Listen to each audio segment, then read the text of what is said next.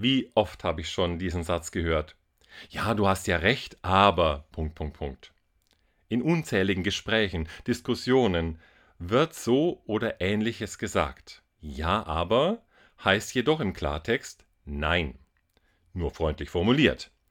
Man nimmt die Aussage des Gegenübers zunächst zustimmend auf, um dann gleich wieder ein Argument oder eine Ansicht dagegen zu setzen. Im Endeffekt bleibt es ein Nein.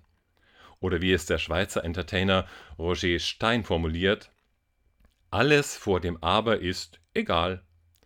Ganz genau betrachtet entwertet nämlich ein Aber das, was davor gesagt wurde, auch wenn es die allermeisten nicht so beabsichtigen, aber unbewusst wird es doch gemacht. Habt ihr bemerkt, dass ich es gerade selbst getan habe, um meine Meinung zu verdeutlichen? Nicht so beabsichtigt, aber unbewusst doch. Wie könnte man seine Meinung ohne Entwertung durch ein Aber ins Gespräch bringen? Vielleicht so. Du hast zum Teil recht, gleichzeitig sehe ich noch diesen oder jenen Aspekt. Dann werden nämlich zwei Meinungen nebeneinander und nicht gegeneinander gestellt. Oder habt ihr noch eine andere Idee?